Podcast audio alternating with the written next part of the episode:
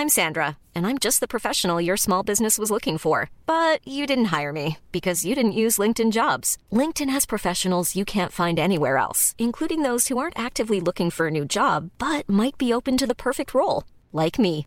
In a given month, over 70% of LinkedIn users don't visit other leading job sites. So if you're not looking on LinkedIn, you'll miss out on great candidates like Sandra. Start hiring professionals like a professional. Post your free job on linkedin.com/people today.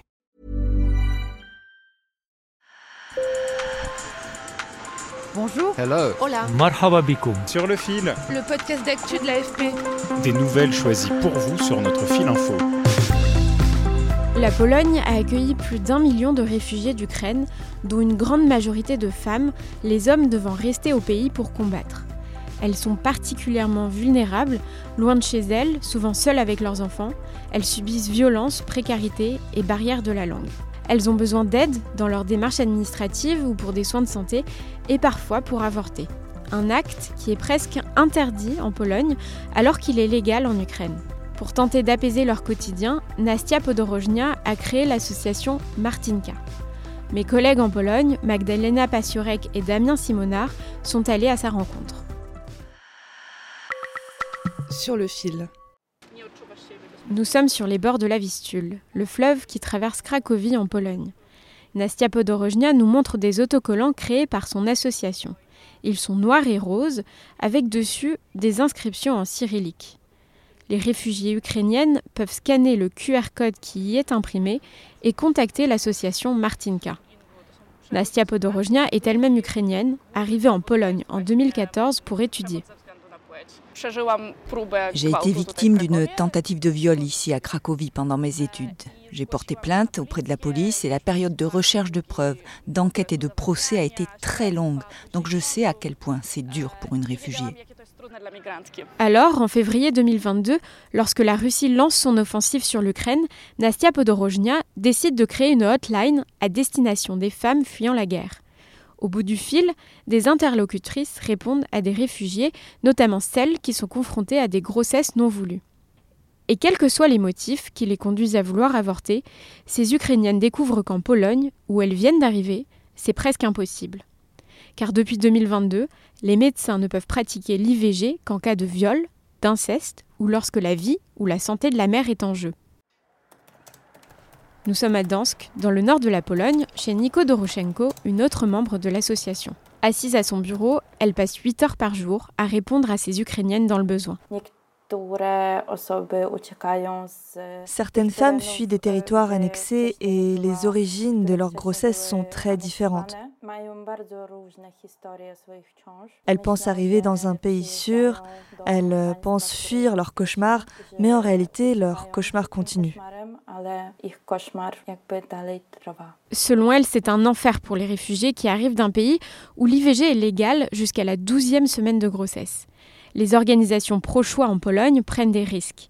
En mars 2023, une militante a été condamnée à des travaux d'intérêt général pour avoir, selon la justice, fourni des pilules abortives à une femme enceinte. Nastia Podorojnia, la fondatrice de l'association. Les employés de Martinka savent à quoi elles s'exposent. Elles connaissent les réalités de notre pays. Nous le prenons en compte. Mais quand on reçoit ne serait-ce qu'un seul mot de remerciement de la part des femmes assistées, alors on se dit ça vaut vraiment le coup. Et des messages comme ça, on en reçoit des dizaines.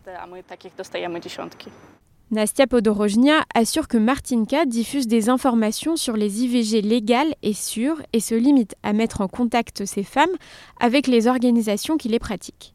L'association accompagne aussi des victimes d'exploitation sexuelle.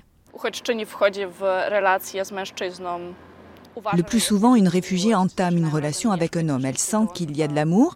Ils finissent par emménager ensemble. Souvent, c'est lui qui paie le loyer. Et puis, dans la plupart des cas, la drogue s'en mêle. La femme est sous emprise et l'homme finit par la forcer à avoir des relations sexuelles tarifées ou à s'exhiber sur Internet. La messagerie Martinka est gérée par sept activistes. La plupart sont en Pologne, mais certaines en Allemagne et en Ukraine, en prise directe avec cette réalité. Un jour, une femme en Ukraine nous a écrit. Elle était régulièrement battue par son mari. Elle nous a dit qu'elle l'a dénoncé à la police et qu'il avait été arrêté pour dix jours lorsqu'elle a montré à la police ses traces de violence. Elle avait dix jours pour quitter le pays, elle voulait emmener son enfant et elle ne voulait plus avoir de contact avec son mari. Je suis très heureuse qu'elle soit désormais en sécurité hors d'Ukraine. On lui a trouvé du travail, son enfant va à l'école et, à ma connaissance, son mari ne sait toujours pas où elle est. Depuis le début de la guerre en Ukraine, Amnesty International s'inquiète de l'aggravation des violences visant les femmes, faute de sécurité, du fait de l'impunité des auteurs ou de la peur de raconter des expériences de violences sexuelles. Sur le fil revient demain. Merci de nous avoir écoutés. Je suis Berfine Topal. Si vous aimez notre podcast, mettez-nous 5 étoiles dans votre application de podcast préférée. À bientôt!